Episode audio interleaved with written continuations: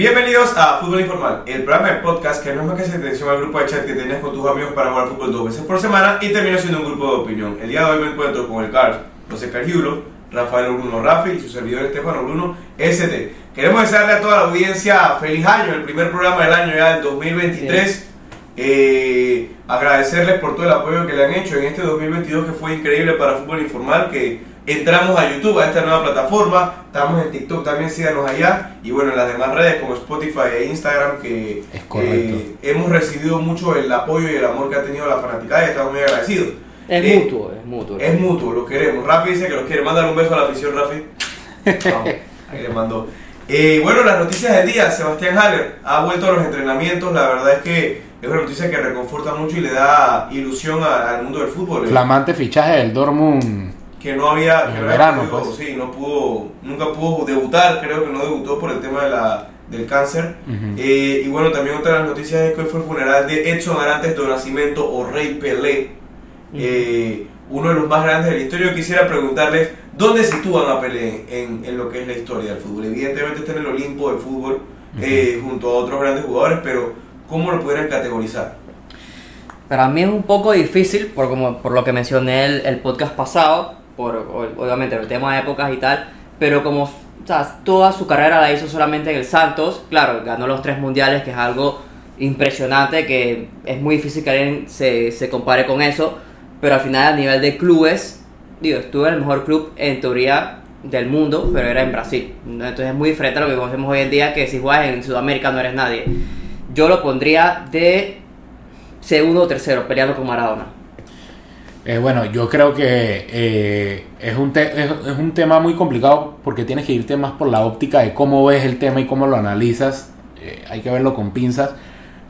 Por la parte que yo dije de que no vi, la- lamentablemente no, ninguno de los que está aquí hemos visto mucho acerca de Pelé, pero lo poco que hemos visto hacía lo que hacen cualquiera de los mejores de la historia, e inclusive si lo comparamos con, con Cristiano, Messi, eh, Maradona, Cruyff, con cualquiera de ellos eso lo hacía.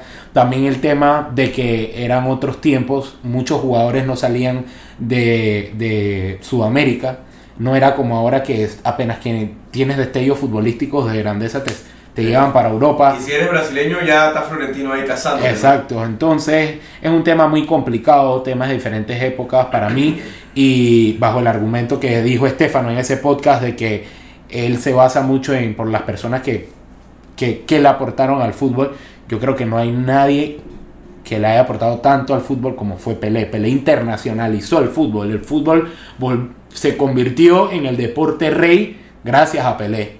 Entonces La verdad que sí. Hay que mirarlo, hay, eh, son diferentes ópticas. Al final yo creo que independientemente no lo puedes sacar entre el, entre el 1 y el 2 del tema global, pero el tema futbolístico yo creo que se va más a lo que a los jugadores que tú has podido presenciar. En el caso de nosotros Messi y Cristiano. Claro, también, y es un tema que yo he, leído mucho, es que la historia al final eh, o es traicionera o es muy ventajista de, de, de- de- en el punto de vista de cómo lo ves, porque dicen, Pelé ganó tres mundiales, pero hay un poquito de trampa en esa situación, o sea, sí los ganó, pero en uno de ellos, en el del 62, jugó un partido. O sea, decir que fue fundamental o que hizo algo al respecto en ese mundial es muy injusto. Está bien, se lesionó y no volvió a jugar, pero. Y, y jugó un partido, o sea, es acreedor a un mundial. Pero decir, Pelé ganó tres mundiales, eh, o sea, leer eso entre líneas te hace ver como que fue un jugador avasallador, que no digo que no lo haya sido, pero no es. No es como, o sea, va condicionado a otros factores que es la suerte o, o el destino lo favoreció. Pero Claro. claro, o sea, no solamente en eso de los mundiales, sino también, como, como bien lo dijo Rafi, como lo, lo dije yo, el tema de las épocas. O sea, la Libertadores en un momento, pues, se podría decir que ese en ese momento estaba a la par de, de la Champions. Sí. Ahora, ahora decir eso... Tampoco fue que ganó tantas. No, pero lo que te digo es que, o sea, cuando me refiero a las, a las Libertadores era por los equipos que habían alrededor de Sudamérica. O sea, habían equipos, había mucho nivel tanto en Argentina, en Brasil, en Claro. Uruguay. Para ganarla tenías que Era, ser... era- era fuerte. Bueno, Sí. ahora nos vamos a lo que son las, las ligas, tanto en materia que ya han vuelto después de la pausa del Mundial. Eh, se vuelve y se cierra el año en, en España con temas interesantes. Un tema, bueno, vamos primero con el partido del Real Madrid, un equipo que a mi concepto Eh, se sintió la, falla, la falta de Luka Modric. Para mí un jugador que me cayó la boca en lo que fue el Mundial primero que todo y ya lo he admitido en varias ocasiones, lo que hizo Croacia y lo que hizo Luka Modric en específico. Creo que le faltó porque el Madrid no se vio tanto en el partido. No sé si fue de repente por acierto del, del, del Valladolid, que la verdad es que jugó un, un buen partido, un partido muy digno, un empate creo que no hubiera eh, sido un resultado injusto, pero bueno, el Madrid al final con, con, un penal que fue penalti, eh, destraba un partido que se le pudo haber complicado mucho. Dos goles importantes también creo que a rescatar dos goles de Benzema, porque el cierre de año que tuvo Benzema fue malo. Muy Entre las lesiones y, las pausas del rendimiento. Una polémica incluso. Sí, entonces por eso, por eso digo, lo que puedo rescatar, aparte de los tres puntos que siempre es vital, eh, Benzema eh, parece que poco a poco ya se, está más cerca de estar a un 100%, que lo necesita el Madrid. A mí lo que más me preocupa del Madrid es la delantera, eh, porque en el mediocampo creo que tenemos eh, gente, gente para llevar rendimiento y todo lo demás, la defensa también son apuntalar ciertas cosas y siempre tenemos al muro de Courtois que también hizo un paradón en ese partido. La verdad es que fue figura Courtois. Entonces yo creo que al final eh, eso es lo que podemos rescatar, los dos, dos goles de Benzema, un Madrid que todavía no, cierra, no está al 100%, pero que se ve poco a poco como que está entrando en calor, los tres puntos, fundamental. Sí, pero es, normal, me imaginé que iba a ser un partido así igualmente del Barça que después vamos a hablar. O sea, después de una pausa tan larga, digo, una pausa inusual eh, con todos los demás años, eh, los equipos grandes y los que más dan, dan jugadores para los mundiales y para diferentes partidos son los que más lo sufren y se vio y los partidos los equipos chicos tienen más oportunidad de plantear el, el partido con mucho más antelación con mucho más preparación y le ponen cara a los equipos grandes que se le dificulta a cualquiera, no Madrid, Barça o cualquier equipo. Claro, dos nombres específicos del Real Madrid ahora que estamos mencionando este nombre que son Eden Hazard y Marco Asensio. Oficialmente ya se puede decir a partir de que ya empieza la ventana de fichajes como exjugadores del Madrid. ¿O no. crees que por lo menos terminaría la temporada? No, yo creo que, que Marco Asensio no lo van a vender. Para mí Marco Asensio lo van a renovar. Marco Asensio sabe que... Eh, él renovaría el contrato. Sí, o sea, obviamente yo creo, y de lo que he leído, a Marco Asensio lo que se le plantea de parte del Madrid es una renovación, pero con lo mismo que gana hoy en día, no a la alza. Y el tema de Hazard es, eh, o sea, si es una buena oferta, lo, lo van a vender, porque yo creo que ya tanto por parte de Hazard como por parte de la misma entidad eh, saben de que mm, es una utopía básicamente. recuperables ambos es que Asensio, no, no sé qué es tanto llamarlo recuperable. Si bien es cierto, o sea, Un jugador que cuando se fichó por el Madrid, eh, creo que fue 2017, se pintaba como el próximo balón de oro. Es que digo, el, rendimiento. No, el, por el rendimiento. Que uno se basaba más en el rendimiento que tuvo contra, contra aquí el Barcelona, la Supercopa esa que él solito destruyó al, al, Barcelona. Entonces, digo, las lesiones también, porque es como el caso de Ansu Fati y bueno, el caso de Hazard eh, te cortan proyección. Y yo creo que Asensio, si bien es cierto, todavía le falta eh, un empuje más, querérsela un poco más, pero tienes chance de recuperarlo. En cambio, Hazard, para mí, ahorita mismo, o sea, salir del Madrid no es que va a ir a, un Chelsea o a un Inter o a un Milan, para mí es a la baja. O sea, a mí me parece que Asensio se puede... Eh, Asensio tiene más valoración. irse a, un, a, un, a otro equipo con menos nivel ser titular y agarrar mucha más confianza. O sea, el nivel que tienes Hazard no está ni para jugar en MLS.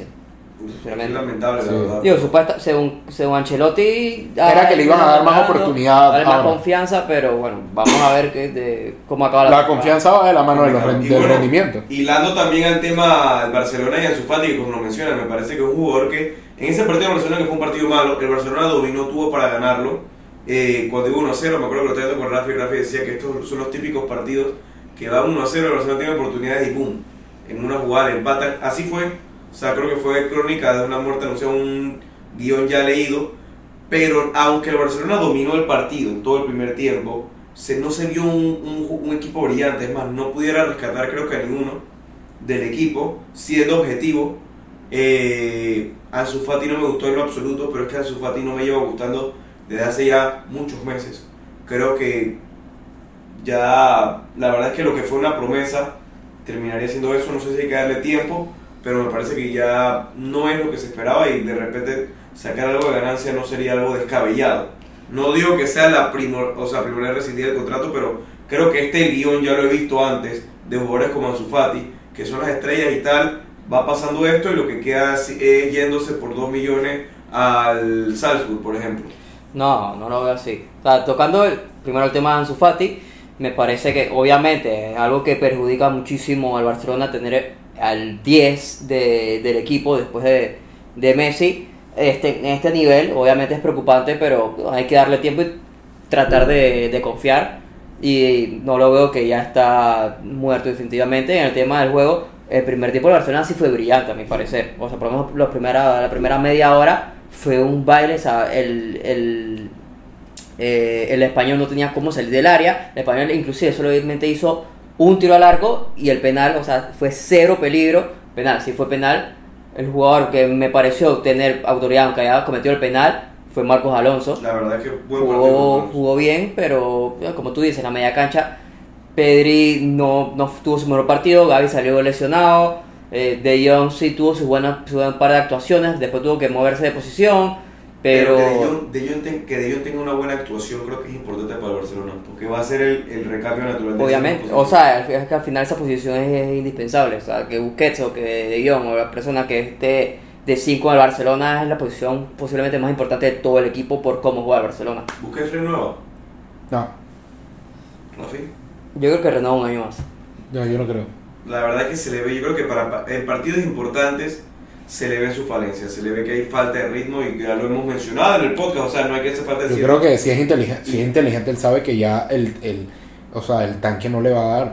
El tanque no le va a dar y ya, o sea, es mejor, es preferible que se vaya ahora eh, dentro, o sea, con un poco, se puede decir, con la dignidad. honra que le queda, un poco de dignidad. Oye, Y no, se- que ha sido, la, el- ha sido la última leyenda de Barcelona. No, pero lo que me refiero es que en los últimos, en los últimos tiempos es, es de los jugadores más criticados en el Barcelona. Claro. Entonces, por eso es que te digo, aprovechar que se vaya ahora y todavía te queda algo en el tanque futbolístico como para retirarte, ya sea en una MLS, en algún destino de Arabia, en donde pueda hacer algo de caja antes del retiro. Claro. Eh, y bueno, se, se barajean ciertos nombres, ¿no? Ahora que, que he preguntado las renovaciones a gente libre. Dos, dos o tres, por ejemplo, que, que, que suena para el Barcelona. Mococo, eh, N'Golo Kanté o Jorginho. Algunos lo ven viable, algunos lo ven posible. ¿Y cuál de estos sería? Creo que Jor- Jorginho podría servirles muy... Bueno, Jorginho les podría servir, pero el tema de Jorginho es que si traes a Jorginho, se pelearía el puesto con Frankie de. Eso sería un tema. Eso es darle una cachetada a Frankie de. Mococo, traerlo, para mí me parece como eh, te vas a tener que, eh, que deshacer a alguno de los jóvenes adelante. Llámese, ejemplo, Ansu Fati. No, pero Mococo jugaría de 9, Ok, sí, pero ahorita suplente mismo... de Lewan. Sí, pero le... eh, que no pero Mococo no creo, no creo que venga, venga al Barcelona a aceptar un rol de suplente. Cuando siendo joven lo que necesitas es eh, eh, gran cantidad de minutos. No, no lo sé, o sea, tampoco es un jugador. O sea, Mococo es más nombre que lo que ha dado. Pero digo, es por lo menos, eh, no fue titular, pero se- le dieron bastantes minutos eh, tanto a Alemania como en el Dortmund de recambio, de recambio. Bueno, pues, Entonces, en el Barcelona yo creo que a Lewandowski todavía le quedan que dos, tres años fijos como el 9 titular. Hay muchos jugadores, Ansu Fati también juega de 9 y hay veces que lo hacen entrar de 9. Y de 9, de 9 no le ha ido mal porque tiene gol. Ha tenido gol, pero yo creo que eso de que Ansu Fati tiene Pero gol. tampoco lo mates, o sea, No se acaba, mal- acaba no de regresar pero de una lesión es- súper larga y un niño. Es que por eso es, es- es- ahí está mi preocupación. La lesión, igualito fue con GC. Y GC No quiero, Lo mató no la quiero esa posición, pero o sea, siendo objetivo, la verdad es que regularmente las historias. es muy, es muy joven, pero también, ok, como dice CT, te corres el riesgo de mantenerlo por mucho tiempo y al final se te devalúa y cuando decides salir de él, ¿por cuánto lo vas a poder vender cuando en un momento lo pudiste vender más alto? Total, total. Y bueno, viendo el tema de, de las ligas también, Inglaterra inició algunos equipos con pie derecho, otros con pie izquierdo, como Rafi menciona, el tema de que los jugadores que tenían más jugadores internacionales la terminan eh, pasando factura, pero un equipo que no termina de carburar y lo que genera es más dudas que otra cosa es el Liverpool. El actual finalista de la Champions eh, está con riesgo de no meterse. O sea, ya no hablamos de que puede que no gane la Premier. O sea, A mi concepto ya es un hecho que no va a ganar la Premier, pero está difícil que se meta en Champions. Sí, total. Pero a mí me parece raro que sea un equipo de Klopp, porque Klopp últimamente, bueno, no últimamente, Bueno, pero toda es- su carrera, Pero es el tema de lo que en un principio creo que hasta ese te lo dijo al- principio de temporada. Creo que este es el año El séptimo año, Ajá. la maldición del séptimo año de Klopp. de Klopp.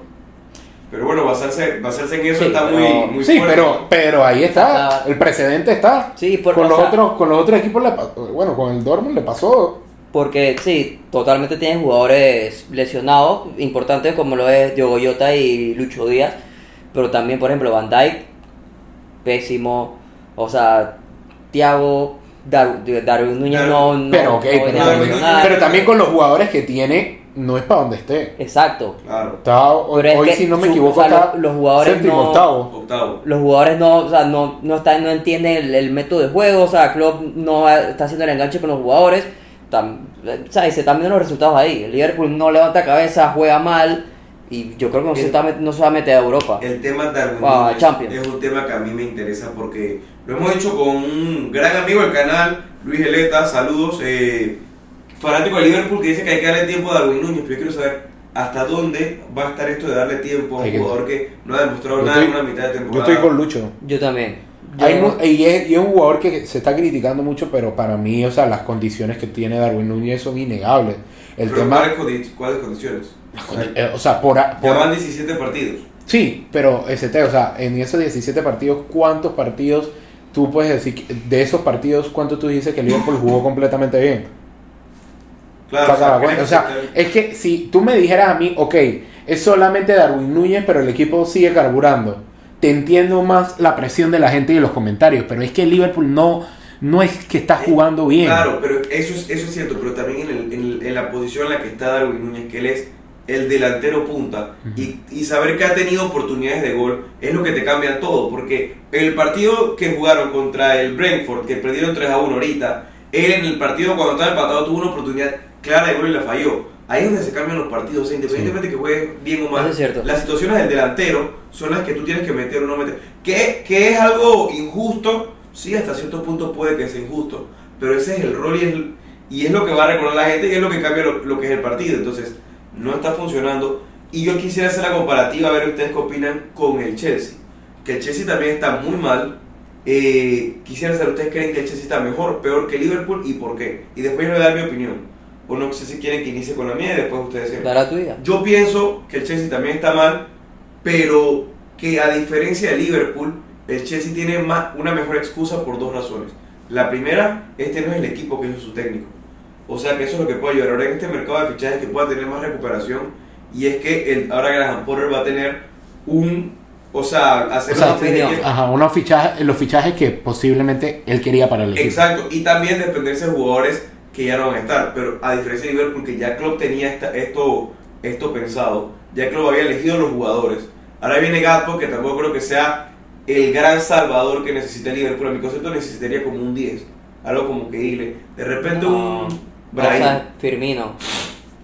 No, pero Firmino, Bueno. pero Firmino no juega de 10 en el Liverpool. ¿Pero quién juega 10 en Liverpool? A este tema falta un 10. Pero si va 4-3-3. Ok, Sí, pero o sea, no, pero no, no necesariamente alguien que juegue de 10, sino un jugador de esas cualidades, lo que dice CT. O Claro. sea, tú dices un, ¿qué? Un Thiago. Pudiera ser un Thiago. ST, O sea, por ejemplo, por ejemplo, tú, tú un crees, Madison. tú- ok, ¿tú crees que un jugador como McAllister le caería bien en estos momentos? Porque McAllister se puede jugar esa posición. McAllister, es, es que yo creo que justo la posición no, no lo había- no lo tenía en consideración, pero McAllister sería un jugador que Liverpool, o sea, creo que le vendría bien. No sé si está al nivel de Liverpool, la verdad es que es una gran Copa del Mundo, pero yo sí no soy partícipe de que hay jugadores que por tres semanas eh, se, les, se les dé tanta... Pero relevancia. McAllister viene haciéndolo bien en el Brighton. Eso es verdad y conoce la liga. Ese es el otro tema. Pudiera ser, la verdad es que, que pudiera ser un, un gran fichaje. Creo que es lo que le falta a Liverpool. Y bueno, combinando con el Chelsea, creo que el Chelsea sí pudiera repuntuar ahora en este mercado de fichajes como una idea del técnico, pero no sé, de- va a tener que pelearse está de cuarto. eh, No, no, no, el Chelsea está de décimo. tienes razón, tienes razón. Eh, Pero, pero es que, ok, yo, yo me apunto un poco a lo que tú dices, ¿por qué? Sea, noveno. No, el, no, el noveno. No, bueno, yo sé que está, Liverpool. yo sé que está Liverpool, en el medio estaba el el United el Fulham, Brentford y después en el Chelsea. No, Liverpool está sexto, perdón. Ah. Liverpool, Brentford, Entonces sí, Fulham, ahora sí. Chelsea. Eh, pero, o sea, yo me voy más por lo que tú dices.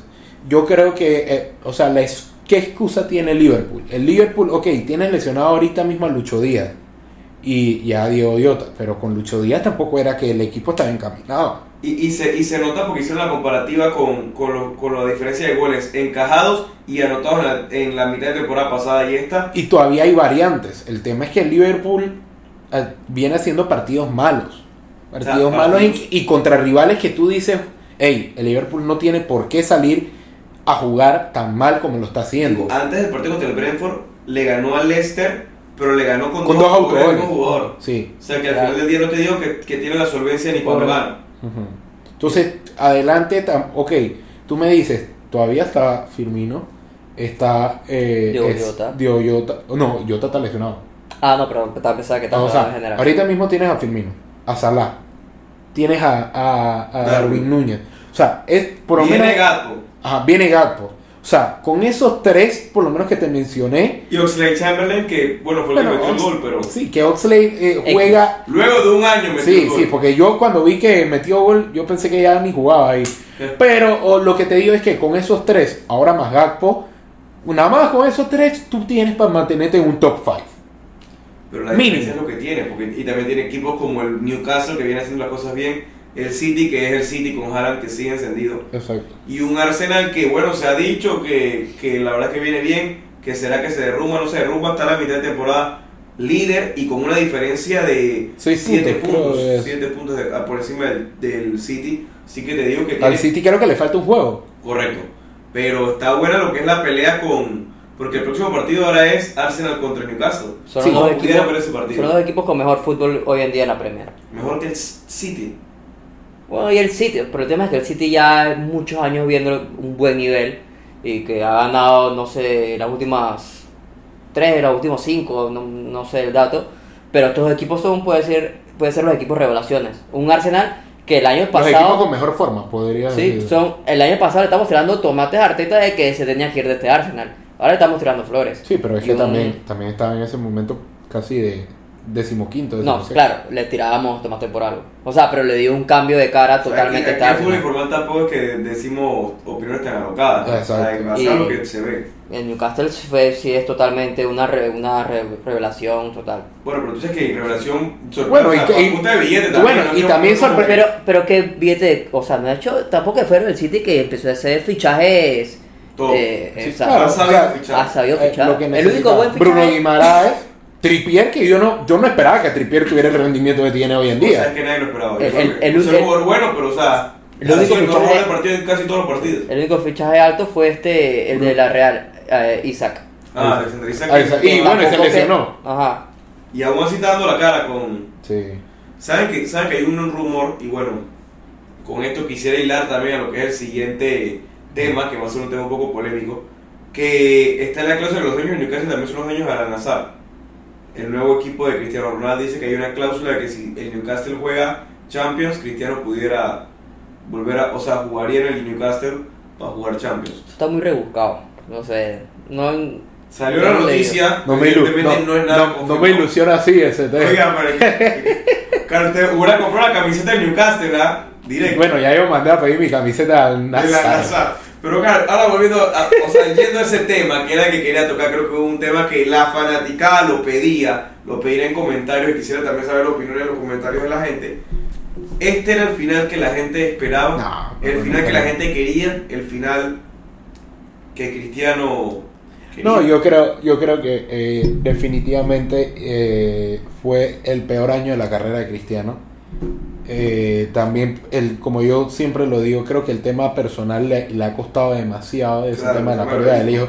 Creo que le ha descontrolado todo, le ha desbalanceado todo. Eh, digo, nosotros lo- desde el punto de vista deportivo es un cierre que nadie esperaba, un cierre que yo siempre pensé que Cristiano se iba a retirar en algún equipo de Europa. Bueno, todavía no es que se ha retirado, pero Definitivamente nunca lo vi, nunca lo veía, no, cum- no, no lo veía retira, eh, y, eh, yéndose a alguna liga de estas de retiro, Qatar, Arabia, MLS, no lo veía así. Eh, pero digo, es el jugador, va a ser el mejor jugador, el jugador mejor pagado del mundo. Bueno, es Y un casi- rescatar, pero creo que sacar. Creo, creo que creo que es muy importante. Mm, No creo que lo sea. O sea, la verdad es que Tevez fue un. O sea, el, el, se- el segundo mejor creo que es Messi, ¿no? Mbappé. Que Ajá, Mbappé. Bueno, Mbappé y gana 68 millones al año y Cristiano gana 200, ¿no? 200, creo que es algo así. Algo así, vi una estadística así. Pero digo, sí, o sea, obviamente, eh, basándonos nada más en lo deportivo, creo que no era el final que esperábamos de Cristiano. Eh, yo no sé, eh, creo que tengo una leve, una leve esperanza de que algo pase y, y pueda terminar en, eh, de alguna manera en algún equipo de O Europa. sea, a lo Sla- a lo Zlatan que se fue al MLS. Ajá, algo así, algo así, pero creo que ya de todas maneras, 38 años. Sí, es que yo siento que es difícil. También hay, hay que poner el tema de Zlatan, y no es por tirar nuevamente hate a Cristiano, pero yo no puedo conseguir que dos técnicos, o sea, la verdad es que estén en contra de un jugador y que. Pero es que, ojo, que también quieren decir... de que- de Pero Fernando sentarnos- Santos, Fernando Santos no es que estaba en contra, Fernando Santos no criticó nada de, de Cristiano. Por eso, es que eso es lo que digo. O sea, O sea, pero la gente lo fue va a algo- de que lo sentaron y que ha traicionado a Cristiano por sentarlo en la banca. No, pero eso es mucho más, fana, mucho más fanatismo, al igual que, o sea, que decir que Cristiano es, el- es- o sea, es el mismo nivel de fanatismo que decir que dos técnicos están en contra de Cristiano porque Fernando Santos al final tiene que tomar las decisiones, las mejo- eh, tuvo que tomar las, las decisiones en el plano que él veía que era lo que, lo que mejor le convenía al equipo. O sea, que tú Y en ese momento, y es debatible si fue lo mejor o no. O sea, él, to- él te- Él tomó la decisión. Y punto. Le pagan, lunes, le pagan por tomar la decisión. Por, con el periódico del lunes dijo, la cosa que. Lo de Ten Hag sí, siempre lo dijimos aquí, nunca se vio que iba por buen rumbo, porque Ten Hag tomó una decisión sin fundamento, simplemente porque era la decisión que Pero, pero yo te voy a decir una cosa, con Ten Hag también, o sea, se vieron los resultados y se estaban viendo los resultados. Pero Ten Hag tomó, cuando, cuando Ten- jugaba cuando Ten- no ganaban. pero cuando Ten Hag tomó esa decisión, eh, el Manchester United no era que iba bien. El Manchester United venía, eh, se comió par de derrotas, se comió un fue 6 con Cristiano, se com- Cristiano, No, no, pero, pero ya después de haber tomado la decisión, No. el 6 a 3, te pregunto, el 6 a 3 Ah, Ok. estaba sí. jugado Cristiano no, también o sea, lo- Fueron dos que tres. pues no, no, no, fueron partidos que pero- también estaba deambulando. Al igual, vuelvo y te digo, o sea, al final con Ten Hag, ok, fue un técnico que se tomó una mala decisión, ya no se puede, no se puede llorar sobre la leche derramada. Yo lo que sigo diciendo es que situaciones como esa, Cristiano a lo mejor no las supo manejar de la mejor manera por los problemas personales que tuvo a lo largo del año y por ende terminan en decisiones como esta que al final lo único que él se puede basar es en el dinero. Sí, Rafi, te pregunto ahora directamente de eso. Te voy a poner dos escenarios. ¿Crees que todo este descalabro se debe a que la verdad que a Cristiano no le da ya para seguir jugando en la élite? O sea, evidentemente es un suplente o por la entrevista de Pierce Morgan que desencadenó todo lo que desencadenó. No, claramente sí tiene nivel para seguir jugando. Claro, no voy a decir que va a regresar al Madrid, va a ser titular, va a banquear en más. Pero para, por ejemplo, un Sporting de Lisboa, algo así, un equipo de... Yo, obviamente, yo siendo Cristiano Ronaldo, me hubiera ido para la MLS, unos dos añitos, ganó bastante bien, final estoy en Estados Unidos, vida perfecta y ya. Pero es que todo ese tema de, Arabia, todo el, tema de Qatar, todas las... el- la parte fea del mundial, ¿no? También se implica en este, en este tema de, de él ir, para allá, que solamente se va por dinero. Hace cinco años salió diciendo que Xavi jugaba en, en Qatar, que no tenía ningún comentario de, de hacer eso. No, es que si juega- Pero lo de juega- pero cuando en Qatar o jugaba, ni siquiera sabe si no Ajá, y, si y también en otra salió otra entrevista diciendo que no, yo no me voy a retirar en esos, en esos equipos allá, yo me voy a retirar en un... Pero en- creo que la de Xavi, la de Xavi la están sacando en contexto porque es lo mismo que si Cristiano ahora se pusiera a criticar jugando en Arabia a algún jugador de la cúspide como en ese momento, o sea, como si criticara a un Mbappé, a un Haaland o alguno de esos jugadores. Claro, y, y que ellos dijeran que no, que Cristiano juega en, en, en Arabia. O sea, Que es, no justa, ra- que es justa razón, o sea, si tú juegas en, a- en Qatar, en una liga de menor nivel, tú no puedes, ¿cómo, ¿con qué nombre vas a estar criticando a, a un jugador que está en la élite? Cars, pero tú sí dices, tú, la misma pregunta para ti, ¿tú crees que es, o sea, a Cristiano ya no le da para ser titular? No, para mí a Cristiano le da todavía para competir al más alto nivel. El tema es que Cristiano, Pero, ok, le da para competir al más alto nivel. ¿Dónde? Porque, o sea, yo te puedo decir que el Rayo Vallecano compite en la primera. pero una pregunta, o sea, a ti se te ha olvidado que la temporada pasada él peleó la bota de oro.